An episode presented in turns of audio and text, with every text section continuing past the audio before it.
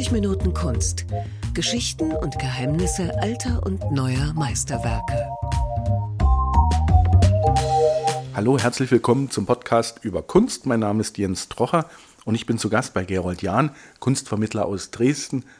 Wir sprechen heute über ein Bild von Sandro Botticelli und zwar heißt das aus dem Leben des heiligen Zenobius.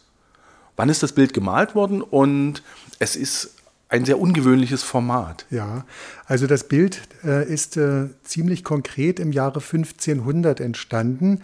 Man weiß als Ergebnis der neuesten Forschung, dass es für eine sehr begüterte Familie anlässlich einer Hochzeit in äh, Auftrag gegeben wurde. Es gibt übrigens noch drei andere Bilder dazu, zwei in London und eins in New York.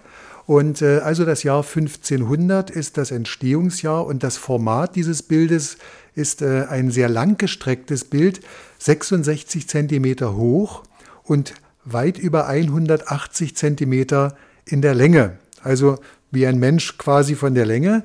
Man kann es von links nach rechts lesen und äh, diese dieses Bild äh, ist äh, in der damaligen recht beliebten Tradition entstanden, dass es viele Figuren gibt, wenn man genauer hinschaut, aber wiederholen die sich in den verschiedenen Szenen. Es ist wie eine Bildergeschichte? Ja, eine Bildergeschichte. Wir lesen ja von links nach rechts gewöhnlich, zumindest in Italien und in Deutschland. Und so ist es auch mit diesem Bild. Es sind die vier Szenen, die letzten Szenen aus dem Leben des heiligen Zenobius. Okay. Sandro Botticelli hat dieses Bild gemalt. Wer war das? Und woher kennt man den noch? Also der Name ist ähm, bekannter als ja, andere Maler dieser ja, Zeit. Wir beschäftigen uns ja in unseren Podcasts äh, auch mit relativ oder nicht ganz so weltberühmten Bildern, aber bei Botticelli, da verdrehen sich natürlich gleich die Augen aller Gäste, wenn man sie durch die Galerie führt. Ach, in Dresden gibt es auch Botticelli, Sandro Botticelli das Problem beginnt schon mit seinem Namen, denn es ist eigentlich gar nicht sein richtiger Name, sondern nur ein Spitzname. Das zweite Problem, er hat so gut wie nie Bilder signiert. Das war noch nicht so ganz in Mode gekommen, selbstbewusste Signaturen unter die Bilder zu setzen. Deswegen sind die Zuschreibungen manchmal schwierig. Ähm, Sandro Botticelli hieß in Wirklichkeit also Alessandro, daher der Name, der der kürzere Name Sandro Botticelli. Sein äh, richtiger Name war Alessandro di Mariano di Vanni Filippepi. Ah, ja. Ziemlich beeindruckend. Ne? Ja. Und er bekam im Laufe seines Lebens den Spitznamen Botticelli, wozu es zwei verschiedene Theorien gibt, die allgemein anerkannte Theorie ist, er hatte einen Bruder, er war übrigens eine ziemlich große Familie mit insgesamt 20 Personen. Äh, das kann man heute genau sagen, weil es eine Art Steuererklärung gibt von seinem Vater, der ein Gerber war, ein Stoffgerber oder Ledergerber. Und äh, in dieser Steuererklärung ist die Rede von 20 Personen. Er hatte mehrere Brüder und sein ältester Bruder der für das finanzielle Auskommen der Familie wichtig war, denn er war so eine Art Geschäftemacher, der wohl in äh, Florenz ganz bekannt war. Und dieser ältere Bruder, der äh, hatte wohl einen ziemlich runden Körperbau und wurde Botticello genannt. Kleines Fässchen, ja, Botticello. Äh, der Altersunterschied zu diesem Bruder war sehr groß. Sandro war sehr spät geboren worden und so glaubten die Leute, dass der Sandro, der immer hinter dem anderen hinterherlief, dass der sein Sohn sei, der dazugehörige. Deswegen kennt die Welt ihn heute unter dem Namen Botticelli, ein I, also dazugehörig. Und der Bruder, der ältere, hieß Botticello. Das ah, ist also vielleicht ganz Geschichte. interessant. Ja, ja, ja, absolut. Du hattest es kurz erwähnt, ähm, die Familie ist in Florenz zu Hause. Ja. Wir befinden uns in Florenz des Jahres 1500, als dieses Bild entstand. Was sehen wir? Wir sehen vor uns eine Treppe, eine Art fast Zentralperspektive. Ja, Botticelli übrigens hatte ein Schlüsselerlebnis noch in der Jugend, hat ein Bild gesehen von Masaccio, äh, von einem italienischen Künstler in einer Kirche und dort ging es um die Zentralperspektive und um auch schon plastisch dargestellte Figuren mit ihrer plastisch dargestellten Kleidung.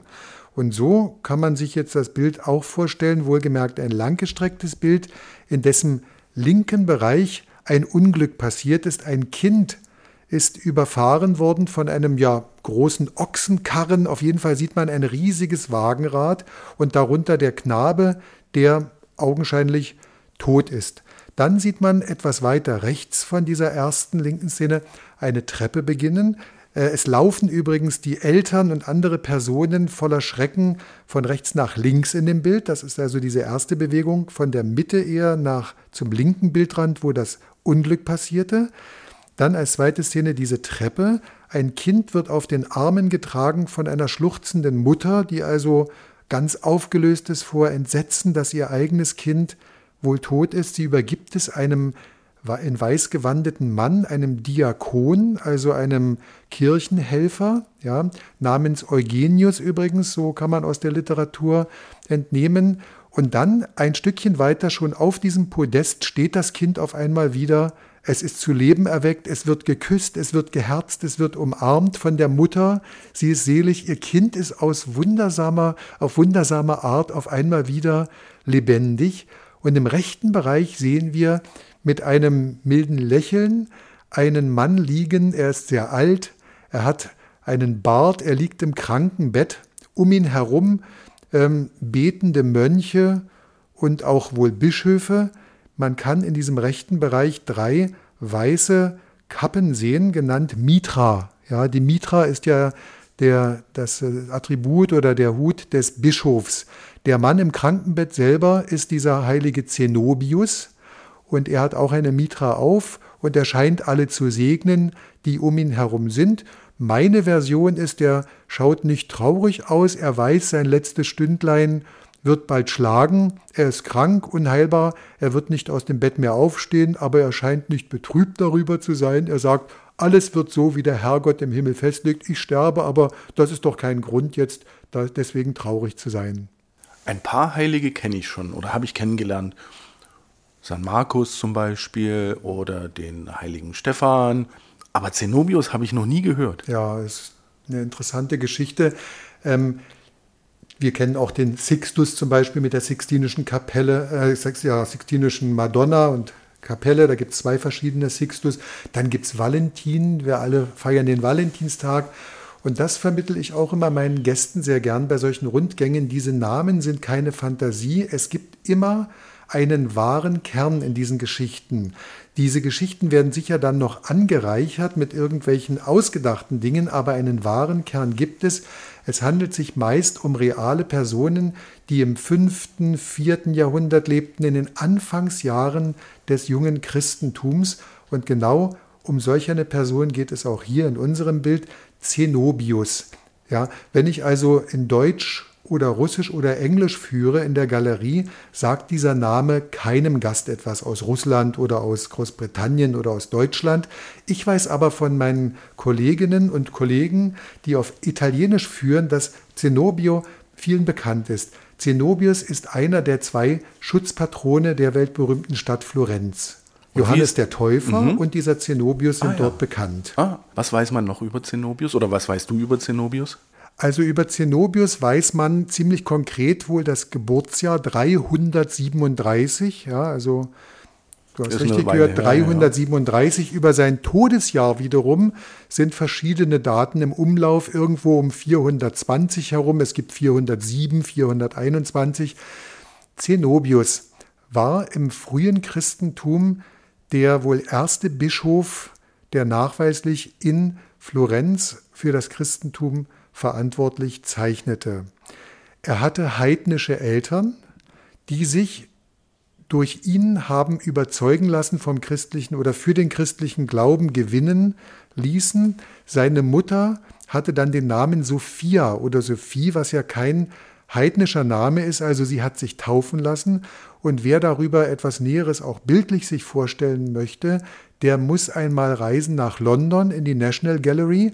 Da hängt nämlich das erste Bild von unseren vier Bildern. Wir in Dresden haben Bild Nummer vier, das letzte Bild aus dieser Serie. Die mal zusammengehörten? Ja, die in Auftrag gegeben wurden von einer reichen Florentiner Familie. Ja, ähm, diese Familie bereitete die Hochzeit des Sohnes vor und dieser Sohn Zenobio oder Zenobio Girolamo, der hatte natürlich den Namen, da, da sind wir natürlich bei, bei dem Thema, er äh, sollte heiraten und da wurden diese vier Bilder in Auftrag gegeben. Und um jetzt auf diesen Zenobius noch einmal zu kommen, ähm, was er übrigens mit dem Maler Sandro Botticelli gemeinsam hatte, er wollte nicht heiraten. Botticelli wollte auch nie in seinem Leben Aha. heiraten und Zenobius hat die Heirat abgelehnt.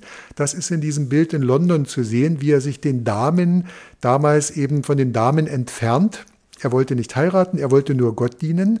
Dann kann man eben in diesem Bild sehen, dass seine heidnischen Eltern getauft werden oder seine Mutter auch getauft wird. Er wird dann zum Bischof ernannt ähm, und ist im Auftrage eines dieser allerersten Päpste unterwegs. Damasus war der Name von dem Papst. Er wurde dann in spezieller Mission nach Konstantinopel geschickt, kam dann wieder zurück nach Florenz. Und jetzt kommt das Allerwichtigste, weshalb man ihn in Florenz so verehrt. Er war wohl ein sehr guter Mensch. Er war ein Mensch, der angeblich Tote und auch Schwerstkranke zum Leben wieder erwecken konnte. In unserer heutigen Zeit schütteln wir ja über solche Geschichten eher den Kopf, aber es steckt immer ein Fünkchen Wahrheit drin. Es steckt ein Fünkchen Wahrheit drin. Ich meine, es widerspiegelt sich in diesen Geschichten auch die allzu menschliche, der allzu menschliche Wunsch, dass man doch im irdischen Leben noch ein paar Jahre verweilen mag, auch wenn man gerade tödlich von einem Wagenrad überrollt wurde, also tödlich verletzt ist oder tödlich krank ist. Ähm, der Himmel mag noch ein wenig warten. Es gibt ja nun die Hoffnung des Christen, dass man später ewiges Leben erlangt im Himmel. Aber ich möchte doch lieber noch ein bisschen hier auf dem Erdball bleiben. Ja, um auf deine Frage zu antworten, es gibt äh, eine russische Kunsthistorikerin, deren Theorie ist, dass dieser Zenobius auch ein ausgewiesener Experte von Heilpflanzen, von Heilkräutern war. Klingt sehr interessant, diese Theorie. Die hat einen großen Kern Wahrheit in sich. Er hatte einen großen Kräutergarten, das war ja bei, bei Klöstern übrigens oft der Fall. Und er muss auch ein sehr gutes Laboratorium oder eine Produktionswerkstatt für Medizin gehabt haben. Und jetzt kommen wir der Sache sehr nahe. Er hat also dann Wunder vollbracht, die aber gar keine Wunder waren. Er hatte gute, wirkungsvolle Medizin, er hatte wohl auch medizinische Kenntnisse und er hatte eine äußerst große Suggestivkraft. Er hat gebetet für seine Patienten und siehe da, sie sind dann auferstanden. Und deswegen gibt es in mehreren Bildern diese Wunder der Auferstehung oder des, der Genesung klingt, von Todkranken. Das, das klingt aber plausibel, finde ich. Klingt sehr plausibel, plausibel. Und interessant ist in unserem Bild, was ich vorhin sagte, er stirbt und ist darüber nicht unbedingt traurig, denn er ist überzeugt als tief religiöser Christ, es ist alles in Gottes Hand. Er kann anderen helfen, sich selbst aber wieder ins Leben zurückzubefördern. Vermag er nicht oder will er auch gar nicht? Jetzt sind wir in Florenz. Das Bild wurde in Florenz gemalt. Hat Sandro Botticelli in Florenz gelebt? Ja, er hat fast sein ganzes Leben dort verbracht. Ja, also er lernte schon gar nicht mehr als ganz junger Mann bei einem Maler namens Lippi, Filippo Lippi, der eine Werkstatt hatte außerhalb von Florenz in der kleinen Gemeinde Prato, die Wiese übersetzt. Und dort hatte wohl äh, Botticelli etwa fünf Jahre gelernt, aber ansonsten hat er fast sein ganzes Leben in Florenz verbracht, hat extrem ähm, viel Geld ausgegeben, übrigens nicht nur für seine Farben und so weiter, sondern auch für sein Leben. Er war den irdischen Genüssen gegenüber sehr aufgeschlossen. Er war zwischendurch auch mal in Rom. Er hat in der berühmten Sixtinischen Kapelle auch Wände mitgemalt, aber es heißt so schön, alles, was er in Rom verdient hat, hat er in Rom auch wieder ausgegeben. Hat er denn gut mit seiner Arbeit verdienen können? Also hat er ähm, damit auch gut Geld verdient mit seiner ähm, Kunst? Ähm, ja und nein. Ich würde sagen, Wohlstand ja, Reichtum nein. Die großen Verdiener waren dann ein paar Jahre später erst Raphael, Michelangelo, Leonardo da Vinci, mit dem übrigens auch unser Botticelli noch gut befreundet war. Diese Zeit des großen Geldverdienens kam erst ein paar Jahre später. Botticelli ist 1510 gestorben, das heißt, er gehört noch zu dieser eher älteren Generation vor der wirklichen Hochrenaissance. Ähm, und er hat also Geld verdient, das er aber nicht gut verwaltet hat. Er ist bitterarm gestorben Ja, die letzten Jahre war er äh, ein Krüppel, der nur noch auf Krücken gehen konnte, so sagt Giorgio Vasari, äh, ein Chronist der Malerei und der Geschichte der Maler in Italien. Ähm, er konnte mit seinem Geld nicht haushalten. Er hat gut verdient, hat aber auch eine Buona Forchetta gehabt, eine gute Gabel. Also er war durchaus. Äh, übrigens, der Vertreter der Medici ja, ähm, hat ihn dann auch als Vielfraß und als Schluckschwächt in einem Gedicht bezeichnet. Das ist amtlich, das gibt es heute noch auf Italienisch. Da sind wir gerade so ein bisschen auch in der, in der Stadtgeschichte. Die Medici ähm, ist ein sehr bekannter Name in Europa. Es gab äh, Päpste, Königinnen, die haben damals regiert in Florenz. Genau, sie haben regiert, aber nicht endlos regiert, nicht über viele Generationen. Der berühmteste von all denen war sicher Lorenzo, ja, der Il Magnifico, ich hoffe, ich kann es richtig auf Italienisch aussprechen, man mag mir verzeihen, ähm, der Prächtige. Nach dessen Tod ist dann sein Sohn Piero an die Macht gekommen und dieser war ein eher unfähiger Herrscher. Das war also dann zum ausgehenden 15. Jahrhundert. Dieser Piero hat einen Kardinalfehler gemacht. Er hat sich mit den Franzosen überworfen, hat mit den Franzosen Händel und sogar Krieg begonnen, hat die Franzosen unterschätzt und Florenz und die Medici mussten kapitulieren und sind von den eigenen Bürgern dann aus der Stadt gejagt worden, 1494. Und bis dahin hat aber Botticelli gut von den Medici auch gelebt. Genau. Er hatte, ja, ist vielleicht erstmal ähm, wichtig zu wissen, dass er aufwuchs im äh, Viertel, im Stadtviertel Ognissanti, Allerheiligen heißt das übersetzt. Und im Nachbarhaus wohnte eine ja, Familie mit weltberühmtem Namen, die Vespuccis. So äußerst interessant übrigens, der zehnjährige Sandro Botticelli hat vielleicht aus dem Fenster seines Hauses geschaut und draußen im Garten saß ein ganz kleines Kindchen, vielleicht schon im Sandkasten, namens Amerigo Vespucci, Nachdem Amerika seinen Namen bekommen hat, der weltberühmte Seemann Amerigo Vespucci war der Nachbar von Sandro Botticelli. Ist jetzt eine lange Antwort wiederum auf deine Frage, aber die Vespuccis, da kommen wir jetzt wieder zur Kunstgeschichte, waren äußerst einflussreich und vermittelten Sandro Botticelli die Kontakte zu den Medicis. Sie waren sowohl Kunstauftraggeber als auch Kunstsammler und Vermittler. Sie haben also bei ihm Bilder bestellt und auch eben ihm die Kontakte zu den Medicis äh, vermittelt und eben da zu diesem ähm, prächtigen, ja, dem ja. Lorenzo. Wie ist es dann, wie ist es ähm, Sandro Botticelli ergangen, als es die Medici nicht mehr gab? Es war eine interessante Zeit erarbeitete, wie das ja auch bei anderen Künstlern ist, teilweise für verfeindete Parteien. Denn nach dieser Vertreibung der Medici aus Florenz kam die große Zeit eines Mönchs namens Girolamo Savonarola. Savonarola.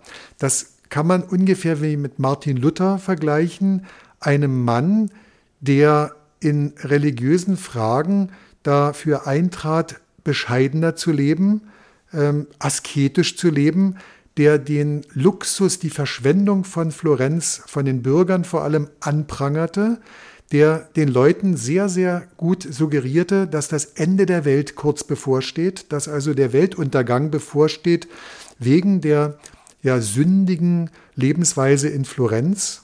Es gab dann also Scheiterhaufen der Eitelkeiten. Ähm, ich müsste jetzt nachschauen, in welchem Jahr, ich glaube 1502, äh 1492 erstmals. Es wurden also öffentlich luxuriöse Güter und damit auch Bilder verbrannt. Unter anderem eben auch Aktmalerei.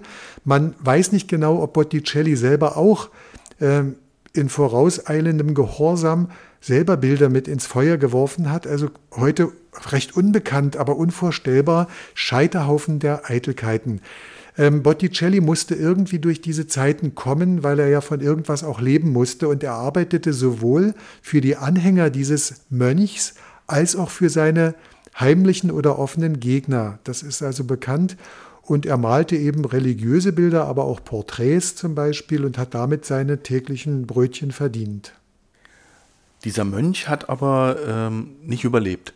Irgendwann Nein, hatten, glaube ich, die Florentiner die Nase voll von Wie ihm. das oftmals ja so ist, es schlug dann immer stärker um diese eigentlich erstmal gut gemeinte Vorstellung von bescheidenerem Leben, ähm, veränderte sich sehr schnell in eine Tyrannei des Geistes und auch physische Tyrannei. Er wurde ein Diktator und vor allem die einflussreichen Bürger in Florenz äh, fürchteten eben den Verlust von jeglichem, was sie hatten.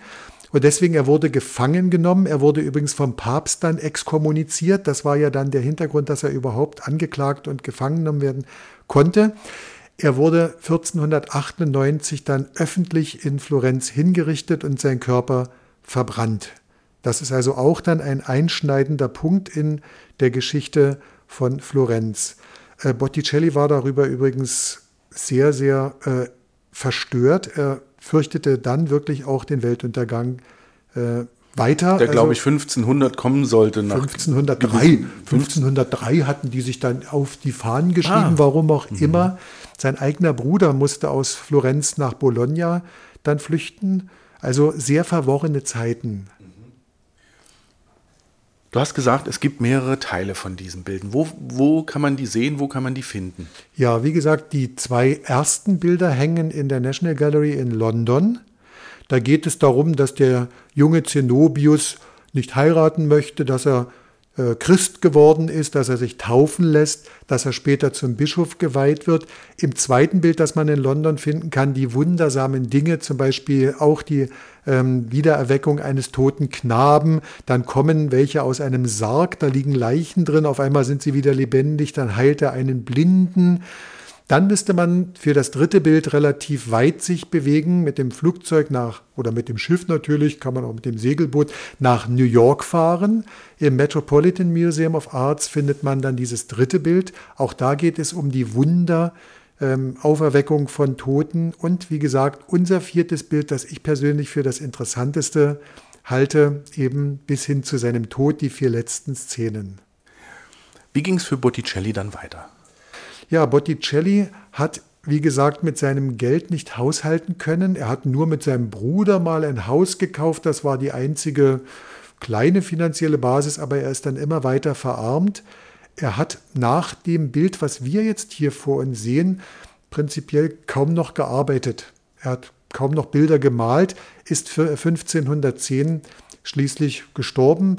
Deswegen kann ich deine Frage relativ kurz beantworten. Also es wurde zwar noch dann ein bisschen gearbeitet, aber er war schon gebrechlich und er war bitterarm. Mhm. Ist bekannt, wie dieses Bild nach Dresden gekommen ist? Die einzelnen Stationen hierher nach Sachsen sind mir nicht bekannt, aber ich weiß genau, dass im Jahre 1868 es eine Auktion gab eines Johann Gottlieb von Quandt beziehungsweise seines Nachlasses. Der Mann war zehn Jahre vorher etwa gestorben. Johann Gottlieb von Quandt, Besitzer des äh, Schlosses Dittersbach, äh, des Rittergutes Dittersbach, Dürr-Röhrsdorf, Eschbach und so weiter wird man kennen. Ähm, es war ein Kunstsammler mit natürlich entsprechend auch den finanziellen Mitteln und aus seiner Sammlung stammt dieses Bild. Andere Bilder hat man leider für Dresden nicht erworben, die sind heute in Amsterdam zu finden, aber es kam also relativ spät erst in die Sammlung der alten Meister 1868. Und in den alten Meistern kann man es jetzt auch noch bewundern, übrigens auch in der Online-Galerie der staatlichen Kunstsammlungen Dresden. Haben wir noch was vergessen? Ja, vielleicht noch der zweite Spitzname oder die zweite Version seines Spitznamens finde ich äußerst interessant, über die ich auch erst jetzt gestolpert bin in der Vorbereitung auf unser Gespräch. Äh, er hatte einen anderen Bruder, bei dem er in die Goldschmiedelehre ging, bevor er dann später zum berühmten Maler wurde. Und Batti heißt schlagen und Jello Gold, also der Goldschläger, ist die zweite mögliche Theorie, woher Botticelli seinen Spitznamen bekam. Vom Goldschlagen bei seinem Bruder, bei einem Goldschmied. Also ein berühmter Botticelli mit mehreren Spitznamen hängt bei uns in Dresden. August der Starke kannte ihn übrigens nicht. Das ist noch eine interessante Geschichte. Ähm, dieser Botticelli, den wir heute alle auf der Welt verehren, war noch vor 200 Jahren unbekannt. Das ist also ganz interessant. Und vor 300 Jahren, unser August der Starke hat möglicherweise den Namen überhaupt gar nicht gekannt. Auch sein kunstsinniger Sohn kannte keinen Botticelli. Erst im 19. Jahrhundert ist die weibliche Eleganz, seine, seine Zartheit, seine Melancholie in einigen Bildern der Madonnen, aber auch bei den irdischen Wesen oder bei den Fabelwesen ja, beim Frühling und bei der Venus. Ja, die Geburt der Venus und der Frühling, das sind ja seine berühmtesten Bilder. Dies ist eben damals in der Mode der Zeit im 19. Jahrhundert dann der Grund gewesen, warum man Botticelli wieder entdeckt hat. Lange Jahrhunderte kannten alle nur Leonardo da Vinci, Michelangelo, Raphael und so weiter, aber ein Botticelli kennt die Kunstwelt eigentlich erst wieder seit dem 19. Jahrhundert, vor allem dann im späten 19. Jahrhundert Richtung Jugendstil. Wenn man sich vielleicht mal Alphonse Mucha vor Augen hält, der Prager Künstler. Jeder, der mal in Prag war, kennt vielleicht diese zarten, schwebenden Frauenfiguren, umgeben teilweise auch von floralen Elementen, die so ein bisschen auch melancholisch in den Darstellungen äh, wirken. Dann kommt einem vielleicht in den Sinn, das war die Mode und so wurde Botticelli für uns wieder entdeckt. Na Gott sei Dank. Gott sei Dank kann man heute Jetzt sagen. haben wir so einen schönen Botticelli hier und es lohnt sich auf jeden Fall, doch mal ein bisschen sich diese Bildergeschichte, die ja fast wie ein moderner Comic aufgebaut ist, äh, sich anzuschauen. Vielen Dank, lieber Gerold. Das war unser Podcast über Kunst und den Botticelli und den Zenobius.